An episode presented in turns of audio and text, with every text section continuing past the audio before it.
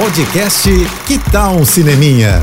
Dicas e curiosidades sobre o que está rolando nas telonas, com Renata Boldrini.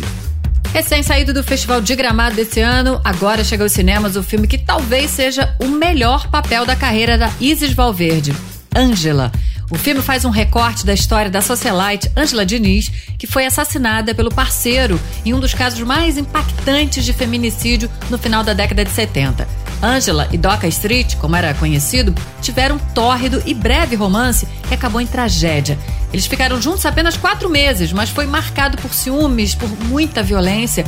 A história foca nas últimas semanas da vida dela, quando os dois foram morar em Búzios. Quem vive o Doca no filme é o Gabriel Braga Nunes.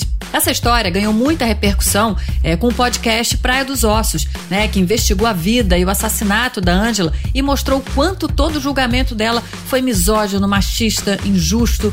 O filme é dirigido pelo Hugo Prata, que é o mesmo que dirigiu Elise, o filme. Angela era uma mulher muito bonita, livre, mas sofria também de depressão pela perda da guarda dos filhos. Isis Valverde impressiona, gente, muito na pele da Angela e foi bastante elogiada pela performance. Vale a pena ver o filme, hein? Mas antes, eu até sugiro que vocês ouçam o podcast Praia dos Ossos para poder entender bem quem foi essa mulher. É isso. E se quiser mais dicas ou falar comigo, me segue no Instagram, arroba Renata Boldrini.